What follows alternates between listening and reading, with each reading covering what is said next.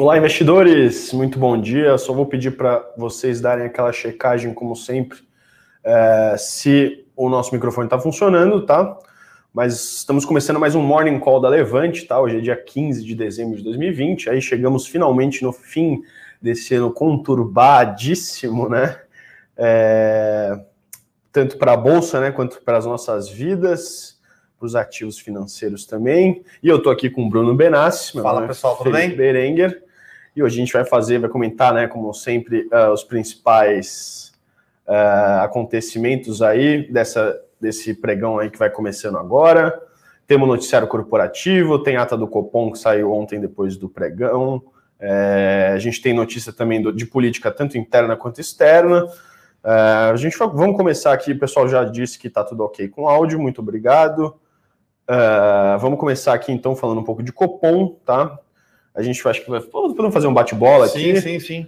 E aí depois a gente vai, vou passar para você, Bruninho, para falar das, da parte de ações e aí eu posso até finalizar com política depois, certo? Certo. Bom, o Copom né, divulgou na manhã de hoje, na verdade, Na manhã né, de hoje. na manhã de hoje, a ata da reunião, né, da última, da última reunião de, de- de- desse ano, de 2020, né, que aconteceu ah, na semana passada. A gente não teve nenhuma novidade, como vocês já sabem, né, o Copom manteve os ah, os juros a 2% ao ano, né, a taxa Selic, que é a nossa taxa básica de juros, mas o comentário, eh, a ata hoje ficou, na nossa opinião, um pouco mais branda, né, mais dovish, que a gente fala aí, do que o próprio comunicado da semana passada, né, Bruno? É, semana passada o comunicado meio que dava a entender que o Ford Guidance estava.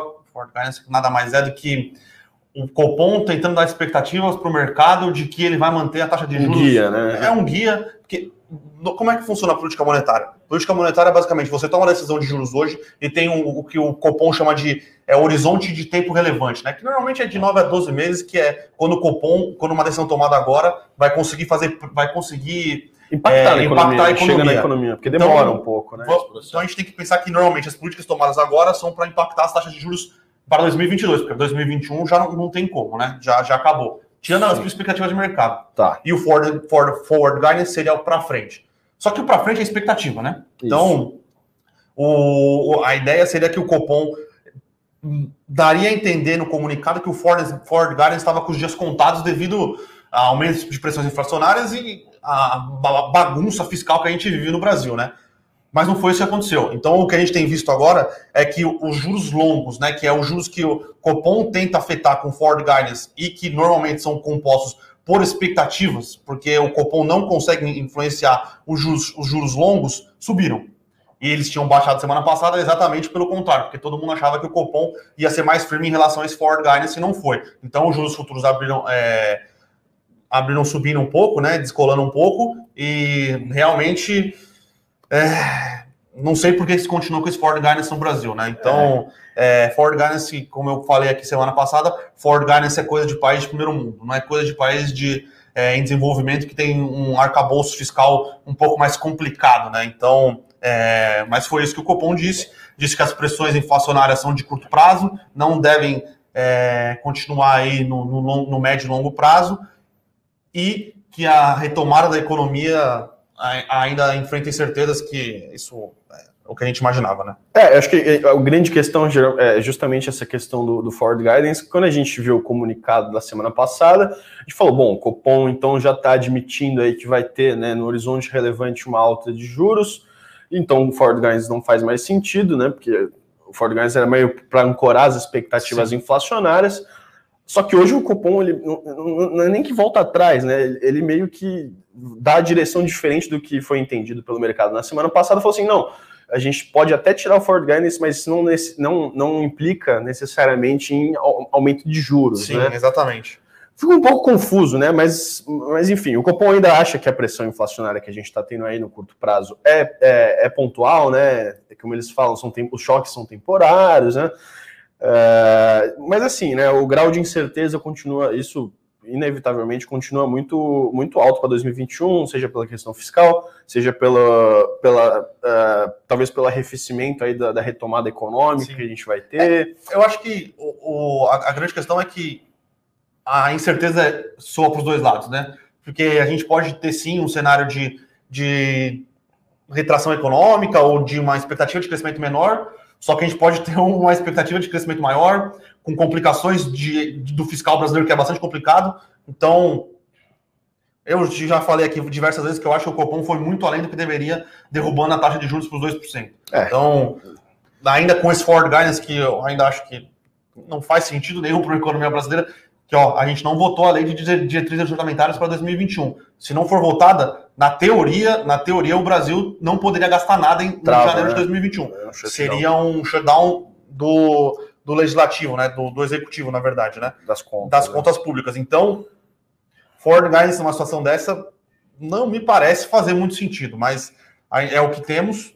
É... O cenário de incerteza realmente é, é relevante, mas acho que o Copom poderia ter sido um pouco mais, mais afirmativo que está bastante. Ele, ele comenta que ele está preocupado com o cenário fiscal, ele comenta que só manter o, o, o teto de gastos não é o suficiente, mas deixando o For Guidance falando que é, as expectativas da inflação estão ancoradas, talvez tenha sido demais. É, e aí nessa, nessa esteira, né, só para finalizar a parte mais macro, a gente teve a divulgação também hoje de manhã do IGP-10, né, Sim. que é o Índice Geral de Preços uh, de 10 dias, se não me engano, né? É uhum. de 10 dias, então variou, né? Se a gente for pegar no mês de dezembro aí, variou 1,97%, ficou relativamente abaixo, né? Com uma certa folga do resultado de novembro, que foi 3,51%. Mas a gente vê esses índices mais amplos, tá? O IGP, o, o IGP, por exemplo, é um índice que abarca bastante, Sim. uma cesta bem grande de, de, de, de, produtos e serviços, né? Uh, vê esses índices bastante esticados aí, tá? Então gera um certo desconforto, o mercado fica desconfortável quando ele vê essa, essa, esse, essa distorção, por exemplo, entre o IGP uh, e, o IPC, e, o IPCA, né? Que é o índice que é a nossa inflação oficial. Uh, então a gente, né? Existe um, uma certa guerra de narrativas aí, nesse sentido, entre o Copom falando que essas pressões são né, totalmente transitórias e que enfim, ano que vem a gente vai ter de novo uma, uma inflação, uh, se não abaixo da meta, pelo menos ali no centro da meta, mas bastante controlada. E aí os, os, né, os investidores, quem está nesse mercado aí de, de juros e, e vai vendo inflação, olha para a inflação e fala. Hum, talvez não seja essa história. A gente está vendo alguns índices um Sim. pouco mais elevados do que do que num patamar confortável, tá? Mas né, só o tempo vai dizer aí quem está certo, né, no final das contas, nessa história. É, muito bem, então acho que da parte macro é isso, tá? Sim. É só um outro detalhe aqui, macro. Hum. Dados econômicos da China, né? Importante. Produção também. industrial 7, cresceu 7% em relação a novembro, mostrando a produção industrial e os dados de serviço, né? Comércio da China vieram bem acima aí. Nossa, a produção industrial veio acima e a produção, os dados de serviços vieram em linha com o que o mercado esperava mostrando que realmente a China.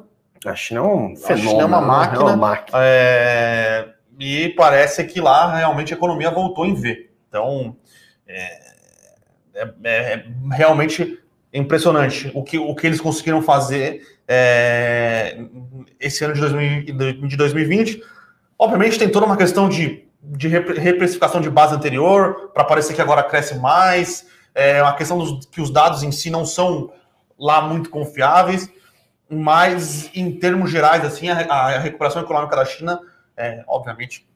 É... A China tem sido uma potência extraordinária, né? Então, é, isso, é, isso é positivo para o Brasil, tá? Pensando em exportação de commodities, é, então a gente acredita assim que o minério de ferro vai continuar é, em preços, talvez não 160 dólares, que realmente é um negócio meio absurdo, mas vai continuar em, em preços elevados vai conseguir dar repasse provavelmente para celulose, exportação de, de, de commodities de, de, de, comida, né? Seja soja, seja é, carne. Então, é, a recuperação da China aí é, é bastante importante é, para o Brasil continuar crescendo aí, principalmente na questão dos, da, da exportação, né? Tá, muito bem. Então, fechando a parte macro, eu vou até passar a bola de novo para você, Bruno, para falar de Ultrapar, tá? É que hoje a gente trouxe três notícias corporativas, né? Ultrapar é, sobre a Cogna que fez o Cogna Day ontem e uma notícia mais macro sobre ah, a regulação que a União Europeia está querendo colocar nas big techs, né? Então, só antes de qualquer coisa, quem quiser ler tudo assim, que tá bem, tá bem escrito, tá falando todos os números, se inscreve aí no nosso isso para receber aí todo dia é, no seu e-mail, tá? Então, vamos começar com o Ultrapar, tá? Ultrapar, que é a holding que controla o, o, o, posto Ipiranga, é a holding que controla o Paulo Guedes aí, brincadeiras à parte, tá? Eles estão querendo vender uma parte é, mais química que eles têm, que é o oxiteno, tá? É, ela representa hoje pouco da receita, acho que é 10% da receita da, da Ultrapar, é pequeno comparado com o, com o posto Ipiranga, com a questão da Ultragás e com a questão de, de distribuição logística de gases que eles têm. É, e eu acho que vai ser positivo, tá? Eles contrataram uma empresa para avaliar quanto vale, para ver se faz sentido fazer essa, esse desinvestimento ou não. A avaliação foi que a Oxiteno vale 1 bilhão de dólares, tá? Hoje mais ou menos 5 bilhões de reais. E o que a gente acha interessante disso é que hoje esse dinheiro pode ser utilizado, diante dessa possível venda, pode ser utilizado para a compra das refinarias da Petrobras, tá? A Ultrapar, junto com a COSAN e alguns outros grupos que a gente não sabe quem realmente fez o bid, é, fizeram ofertas pelos, pela, por duas refinarias da Petrobras, tá? Paraná, uma né? no Paraná e uma no Rio Grande do Sul. Isso. Então, a gente acha que a Ultrapar, qualquer uma dessas duas, tá? A do Paraná é, dizem que é mais importante porque você consegue ligar com São Paulo, então você conseguiria distribuir melhor é, essa questão de, de, de refino de combustíveis para São Paulo, porque o Paraná é mais perto do que o Rio Grande do Sul, obviamente. Uhum. Mas a Ultrapar tem sim uma, uma boa participação e uma boa um, bastante posto Ipiranga lá no Rio Grande do Sul. Então, independente de qualquer coisa que qualquer uma das duas que ela ganhasse, a gente vê positivo porque ela vai verticalizar essa cadeia de distribuição de combustível, que é onde a operação mais, onde ela tenta trazer mais rentabilidade para a operação dela e é onde ela tem mais receita. Então, eu acho que a, a ideia de venda da Oxiteno é para conseguir ser mais rentável nas outras operações e para conseguir ter um funding para comprar uma dessas duas refinarias, é, se ela conseguir realmente aí, se ela oferecer o bid é, mais, mais atrativa, aí, o maior bid, né? Lembrando que, é, por questões de, do CAD, né, quando ele definiu que a Petrobras tinha que se desfazer das refinarias, nenhum dos dois, é, nenhum, quem ganhar, só pode levar uma das refinarias, tá? Ou leva Paraná ou leva o Rio Grande do Sul. Você não pode ficar com as duas porque elas ficam no mesmo, no mesmo estado e foi assim que né? o, o CAD é, definiu. A gente enxerga como positivo, a gente já enxerga como positivo a outra parte, desde que, desde que o Pátria é, entrou ali no. É, virou uma. teve participação relevante e começou a mudar algumas coisas, que a, a Ultrapar agora está buscando aumentar a rentabilidade em vez de crescimento, né? Ela veio num forte processo de, de crescimento, era queridinha do mercado antes, só que ela cresceu demais e não rentabilizou os ativos, né? Ela perdeu um pouco de rentabilidade. Aí depois, conforme foi perdendo rentabilidade, ela deixou de ser queridinha do mercado e hoje ela tenta voltar aí a ter rentabilidade, apresentar é, é, melhores indicadores, principalmente rentabilidade. É importante a gente bater nesse ponto, rentabilidade. É, e o, essa é uma das saídas aqui, né? É, faz muito sentido, inclusive, Sim. né? Pensando assim, não precisa entender muito para, logicamente, ver que né, esse setor de óleo, gás e combustíveis deve interessar mais a Ultrapar do que né, o Oxiteno, né? Que apesar de que tem uma parcela relevante na receita. Sim. Mas vou, vou passar para a Cogna agora, né? Ou Conga, né? Como os investidores gostam de falar. É, ontem teve o, Conga, o Cogna Day, né? Sim. E lembrando que ontem a Cogna, Cogna foi a, a, ação que mais caiu no pregão, Sim. tá? É, Cogna, a antiga Croton, né? Isso. Ontem ela apresentou um plano interessante de para longo prazo, tá? Só que eu acho que os investidores esperavam algo mais arrojado, números maiores, mas a gente, a gente olhando o Conga Day, o Cogna Day, e olhando o que eles, o que eles pretendem fazer, a gente acha que se, se eles conseguirem realmente é, implementar tudo o que eles prometeram, é bastante interessante, tá? Eles já diminuíram 25% dos cursos presenciais, eles têm a, a, intenção de fechar alguns, alguns campos, né? É, universitários, isso vai ter uma redução de capex, vai ter uma redução de, de gastos com IPTU, gasto, é, redução de gastos com com manutenção, professores, manutenção, é. é interessante. E o principal ponto é que eles querem aumentar a quantidade dos cursos é, de AD, né, ensino à distância, que é online, e pretendem lançar aí um marketplace, que nada mais vai ser que eles vão tentar fazer um cross-sell de cursos, né? Você vai entrar na plataforma da Cogna, que hoje em dia tem bastante alunos já, por sinal, e vai conseguir comprar um curso de inglês, vai conseguir comprar outro curso, vai conseguir alguma, algum mecanismo de financiamento estudantil ali, pelo que a gente entendeu. Então, parece ser uma estratégia bastante interessante. Mas como a, a Cogna é, vem de, de resultados ruins trimestrais, e não conseguindo emplacar tudo que ela tinha prometido, principalmente com o IPO, com o IPO que ela fez nos Estados Unidos, com o crescimento dessa, dessa da outra parte ali de, de colégio, eu acho que o mercado vai pagar para ver. Então, o mercado provavelmente vai esperar real, esperar para ver se realmente ela vai conseguir implementar essa questão do marketplace, essa questão do aumento do custo de AD, do fechamento dos campos e o mercado, se ela conseguir realmente fazer tudo que ela está prometendo, aí eu acho sim que o mercado é... pode ver valor. Pode né? ver valor nisso, mas acho que no momento o mercado está assim falando, vamos ver se vai conseguir fazer o que você prometeu. Porque normalmente, tá? Essa época de final de ano aqui, tem todos os Day. É Petro Day, é Vale Day, é Cogna Day, é Via Varejo Day. E tem muita promessa, né? A gente viu semana passada na BRF Day também, que aí sim a BRF prometeu muita coisa e o mercado gostou. Mas a gente tem que ver também se a BRF vai conseguir entregar. Ela prometeu muita coisa, tá? Então, é, às vezes o mercado é mais. É, ele é mais bonzinho com algumas empresas e menos com outra, tá? Então tem, tem esse ponto aqui, principalmente quando tem todos esses days aí. Mas o, o planejamento de longo prazo da Cogna parece ser bastante interessante. Muito bem.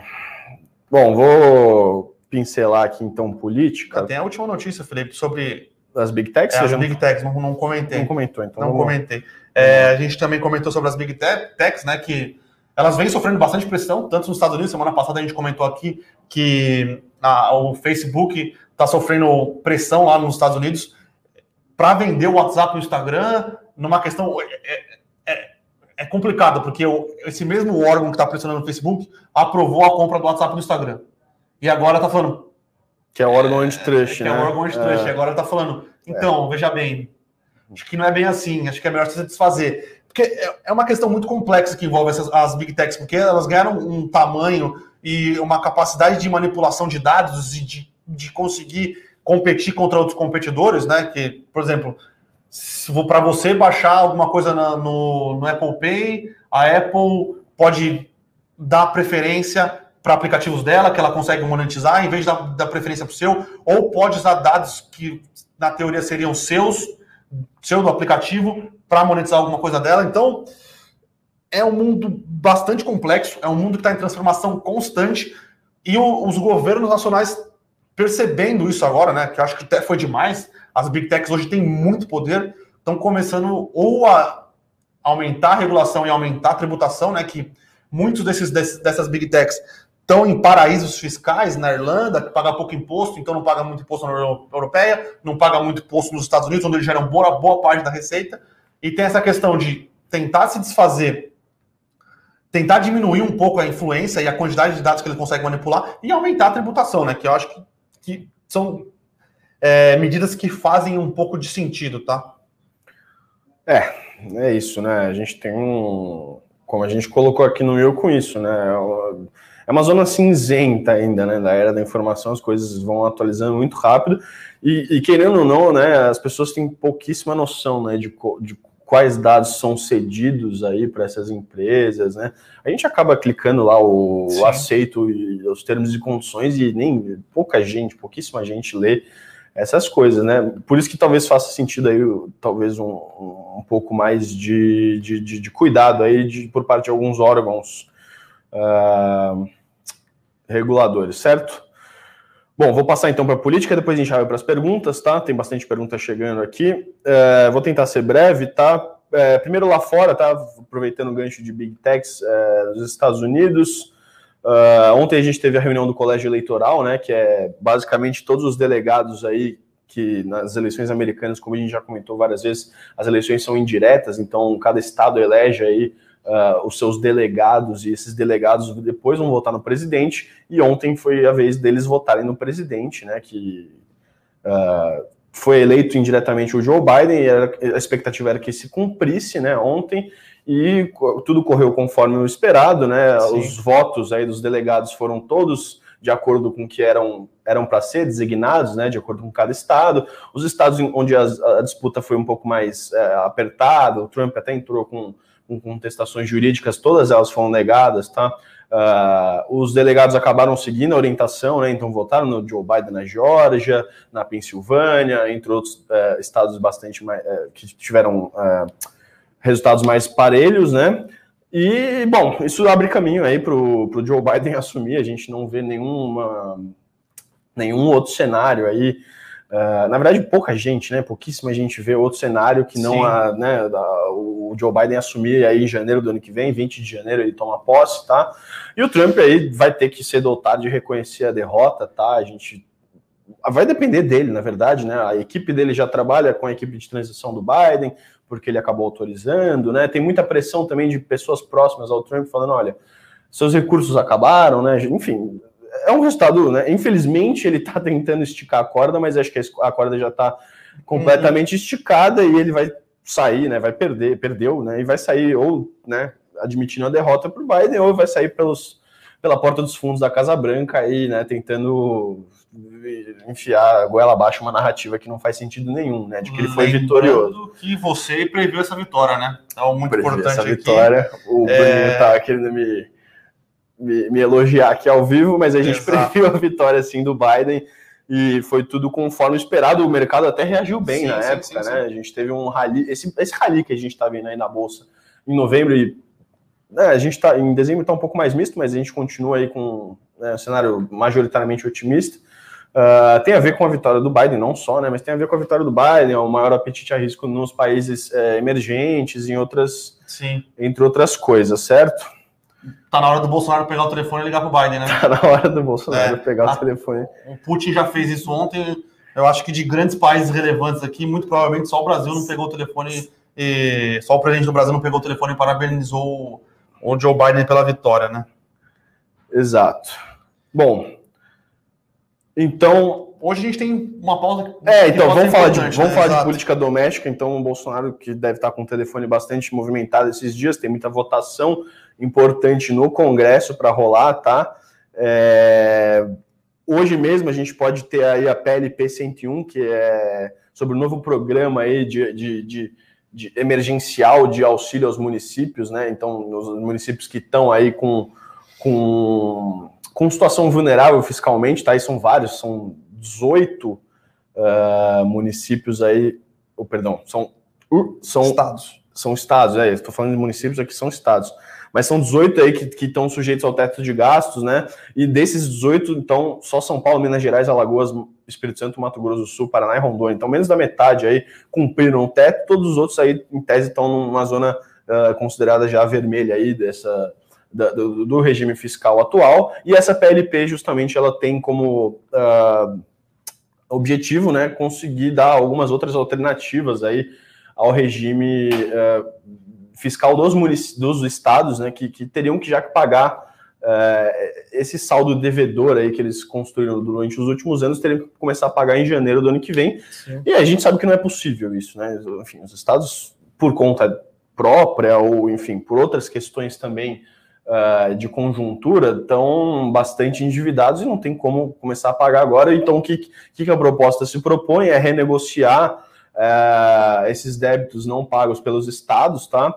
As dívidas municipais também, né? Porque aí você tem a questão dos municípios com os próprios estados, e aí é, colocar uh, um, novos gatilhos aí, né, nesse regime aí de recuperação dos estados, uh, para que a gente consiga ter uma transição mais suave aí fiscalmente e, e, e, responsável também, tá? Então você teria que os estados que aderirem a esse programa emergencial do governo teriam que é, se comprometer mais ainda com, com, com, com questões aí é, de arroxo fiscal, tá? De, de, de, segurar os gastos, né? É, lembrando que o, o plano Mansueto, se eu não me engano, é de 2016 eu, eu acho que é ou 2017. É, os estados que aderiram ele foi Rio de Janeiro e Rio Grande do Sul.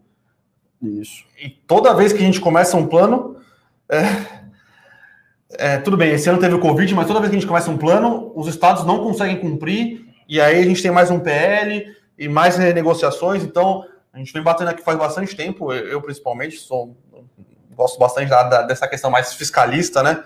O Brasil tem um problema fiscal muito relevante.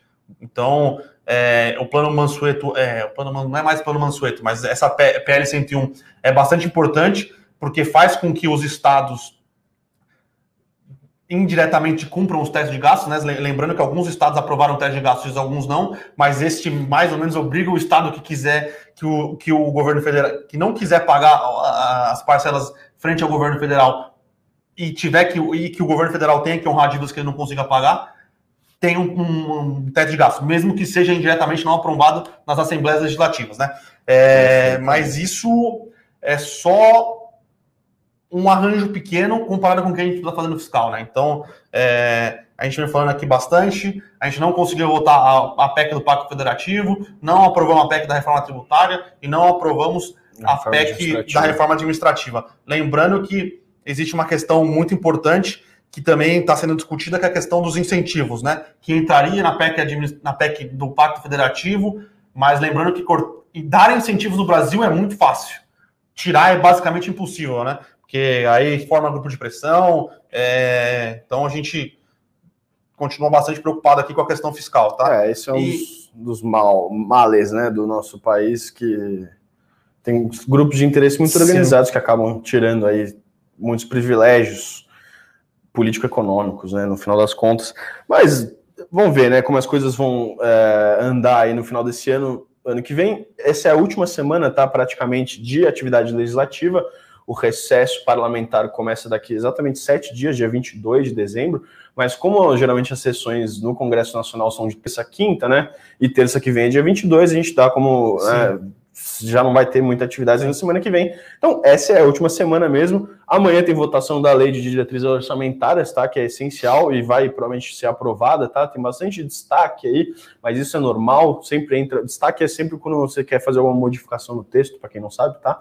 É, tem mais de 2 mil destaques, mas aí, nesses casos aí, quando, quando, quando você tem uma série de destaques, é, acabam se agrupando, tá? em, em em grupos, né, de acordo com, com a natureza dos destaques, e aí você acaba votando esses destaques em grupo, aprovando, reprovando. As negociações são feitas aí à revelia do, da, da, votação principal, que é do texto da lei de diretrizes orçamentárias, tá? Deve ser aprovada, até porque se não for aprovada, como a gente já comentou, não tem, não tem dinheiro para começar o ano que vem, tá? Por outro lado, a lei, de orçam, a lei orçamentária anual, né, que está logo abaixo aí da, da LDO, tá? Então a gente tem a LDO que sempre vai vai fazer umas diretrizes mais gerais para o ano seguinte. Você tem a LOA, que é a Lei Orçamentária Anual, que aí sim vai discriminar todos, todas as dotações orçamentárias, todos os gastos. A LOA vai ficar provavelmente para o ano que vem, tá? E não tem problema no limite, tá? A gente, o, o, a Constituição, a própria, uh, as próprias leis que, que, que, regulamentam a questão orçamentária uh, permitem que você adie, né, atrase com a, com a aprovação do orçamento do ano e aí você vai poder gastar um dozeavos né, do, uhum. do, previsto pela LDO no primeiro mês. Então, janeiro, por exemplo, isso só vai, vai ter travado né, aí esse valor, e aí, eventualmente, vai ser aprovado a LOA, né? E aí o governo e o, o legislativo podem gastar conforme eles quiserem, tá? Durante o ano, no decorrer do ano. Lembrando que tem que, né, tá tudo já adotado lá, você tem que respeitar, é, obviamente, as regras fiscais, como, por exemplo, teto de gastos, outras coisas, né? Sim. É, vamos, a gente já falou demais, vamos Falando. responder um pouco das Falando. perguntas aqui. Só antes de começar as perguntas, é, tem um comentário do Ronaldo Fleury aqui falando que a gente disse na live ontem que o Brasil foi correto ao não fechar. Primeiro que a gente nunca. Eu participei da live, eu fiz o Morning Call ontem, eu fiz o Morning Call na sexta. Não tem nenhum Carlo na é, Levante. É, tá estranho. E né? a gente nunca abordou essa temática de se é certo fechar ou não, até porque ninguém aqui é especialista de saúde. Então, a gente tenta não entrar em temáticas que a gente não entende, tá? É, a então, gente sempre toma cuidado aqui exatamente. com as informações que a gente divulga, tá? Justamente o que o Ronaldo falou. A gente acredita muito né, uh, nas informações sérias aí, uh, sempre fazendo uma análise baseada na realidade, nos dados, enfim, e tudo mais. Então, Ronaldo, não sei onde você viu aí, mas é, parece estranho também para a gente uh, essa afirmação, tá? Até porque não tem nenhum cargo na Levante. Né? É, então... eu não sei de onde você tirou, Ronaldo, mas tudo bem, né? A gente. Uh... Só temos que se posicionar para não criar. Claro, claro. Agora vamos aqui às perguntas. O Heitor pergunta por que o IFIX está caindo tanto, mesmo com o Ibovespa subindo. Uh, Heitor, é uma pergunta difícil de responder, porque são mais movimentos macro, né? Mas pensando é, no que aconteceu, o IFIX subiu muito ano passado, tá? Subiu muito mesmo. É, e esse ano a gente pode ter tido um, um pouco de descorrelação, subindo menos do que o Bovespa. É, investidor achou que, que é um mercado muito de pessoa física e fixo. O investidor achou é, que agora era melhor tomar risco direto e saiu da, da, depois de fazer esse pequeno pedágio no IFIX e foi para o Ibovespa. É, mas a qualidade do IFIX, a gente continua acreditando que o IFIX é sim é, bastante relevante. A gente acredita que o IFIX vai performar bem no ano de 2021, tá? E pode ser que o IFIX tenha, acho que, se eu não me engano, 15 a 20% de shoppings, sendo e o Ibovespa tem uma participação bem menor de shoppings. Então, isso pode ter é, afetado um pouco mais o IFIX do que o Ibovespa. Mas pensando numa questão de carteira, num percentual de alocação, é, a gente continua acreditando no IFIX, a gente acha que o IFIX vai performar bem no ano de 2021, tá? É... que mais? Aqui a gente tem uma pergunta da Andrea. É...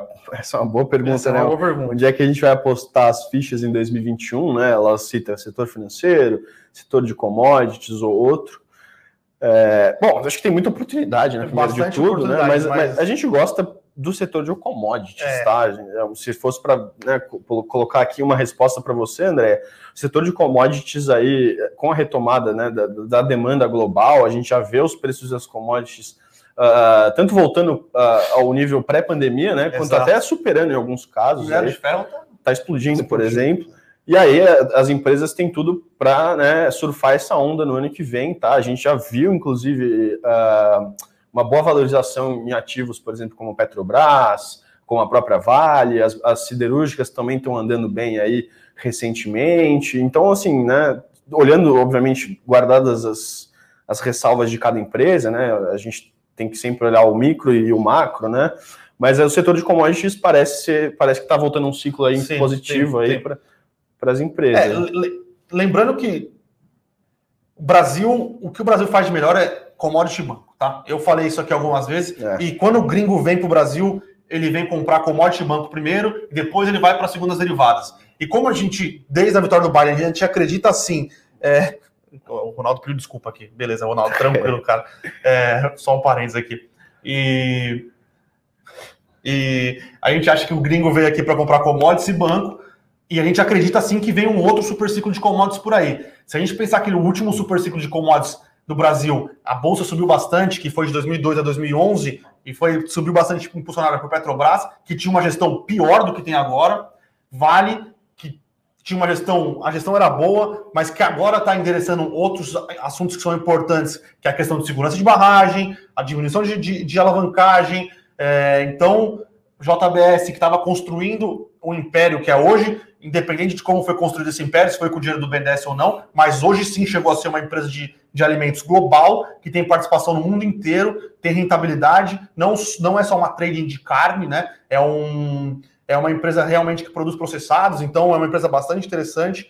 É, então a gente acha que setor de bancos, que, tá, que a gente acredita está bastante é, descontado ainda, setor de commodities aí, pensando num, num basket aí que você compraria é, um pouco de cada, de cada um dos setores. É, a gente acha que tem boas possibilidades de performar bem em 2021 e depois que, que essa performance passar, aí a gente vai para pensar em small caps, que também é um setor bastante interessante, mas são setores aí que a gente acredita que vai performar bem. Muito bem, muito bem. Então, é, outra pergunta aqui, calma aí, que o pessoal está me passando aqui. É, Jamil Gravina, bom dia. Quando que para vocês uma empresa sai do processo de turnaround? Vocês podem dar um exemplo como a Via Varejo? Bom, é, é, essa é uma temática interessante, tá? É, é difícil entender quando uma empresa. É difícil você bater o um martelo falando que uma empresa saiu do turnaround ou não, tá? Porque são processos complicados. É, a Via Varejo fez um turnaround, mas é um turnaround que foi, foi grande, mas não é tão relevante como, por exemplo, um caso de uma empresa que entrou em recuperação judicial e aí teve que fazer diversas coisas para sair e aí, esse aqui talvez seja mais. O da recuperação judicial seja mais fácil de entender quando o turnaround é bem sucedido ou não, que é quando a empresa sai da recuperação judicial, né? Mas a Via Varejo, sim, é um caso de turnaround. É uma empresa que era tocada pelo grupo Pão de Açúcar antes e o Pão de Açúcar não conseguia monetizar bem os ativos, né? As lojas estavam é, sucateadas, o digital dela era inexistente. Então foi uma empresa que mudou de, de, de comando, voltou para a mão dos Klein, né, junto com alguns fundos de investimento, se propôs é, a melhorar a questão do digital, a monetizar melhor as lojas de varejo, de varejo, né, o tijolo, e a gente considera sim que é uma empresa que conseguiu sair do turnaround bem, né? É, é uma empresa hoje que o digital é relevante na receita da empresa e. Perdão. tudo bem. É uma empresa que o digital é relevante na participação da empresa e consegue crescer, né? Então, a, a Via Varejo, na nossa opinião, é sim uma empresa que realizou bem o, o processo de turnaround e agora tem que começar a crescer, né? Porque é, uma coisa é falar qual vai ser o turnaround, conseguir sair e agora realmente ir para o jogo do, do, dos grandes, né? Principalmente a Via Varejo está num setor que ela disputa aí com Mercado Livre, B2W Magalu. e a Magalu, né? Então seja, é porradaria. É né? porradaria. Bom, vamos. Acho que talvez a última pergunta aqui e depois a gente dá uma passadinha. Eu estou tentando abrir o, o broadcast aqui para ver como é que estão os mercados. É, bolsa está subindo 0,63. É, lembrando que hoje a gente tá, a gente também está acompanhando é, lá fora, tá? Ao que tudo indica, hoje teremos aprovação, ou pelo menos é, um passo bastante importante para a aprovação do, do, do, pacote fiscal nos Estados Unidos. Não vai ser os 2,2 trilhões de dólares, não vai ser os 500 milhões de dólares, 2,2 trilhões dos democratas, não vai ser os 500 milhões dos republicanos, vai ser algo ali na casa dos 800 milhões, 800 bilhões de dólares, tá? Então, é, lá fora parece que as bolsas vão abrir para cima também. Aqui no Brasil, é, a gente está seguindo esse cenário mais positivo.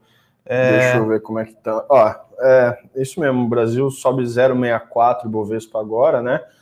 115 mil pontos, 350, e acho que dá para fechar com a. Eu peguei uma pergunta aqui interessante do Will Santos, que diz: pela experiência de vocês, essas últimas semanas do ano tendem a ser semanas de baixa no valor dos ativos devido ao menor volume de negociação? Ó, o volume de negociação com certeza vai ser menor, mas Sim. uma coisa não, tá, não tem a ver não, com a outra. Né? O ano passado a bolsa subiu bastante. É, é, é difícil de prever. 2018 as bolsas caíram no ano no mês de dezembro, porque foi quando o, a Janet Yellen, né? Acho que era a Janet Yellen ainda. Ou era ela ou era o Powell? Acho que era o é. Powell, é, disse que ia começar um, uma movimentação de, de aumento de juros nos Estados Unidos. Aí as bolsas caíram, tá? É, mas o ano passado foi um ano bastante positivo para os ativos de risco. O IFIX, no ano passado, subiu 10% em dezembro, tá? A bolsa subiu forte também.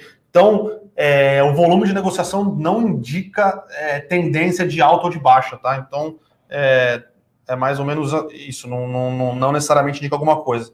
Muito bem, então, senhores, vamos ficando por aqui, já falamos demais, já são quase 10h40, né?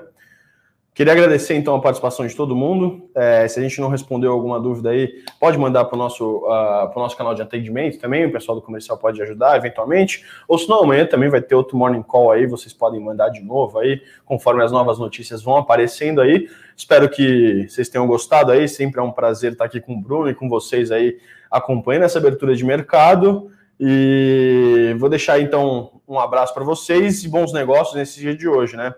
Com a bolsa subindo. Com a bolsa subindo. Espero que com a vitória do Palmeiras. É, também tem isso.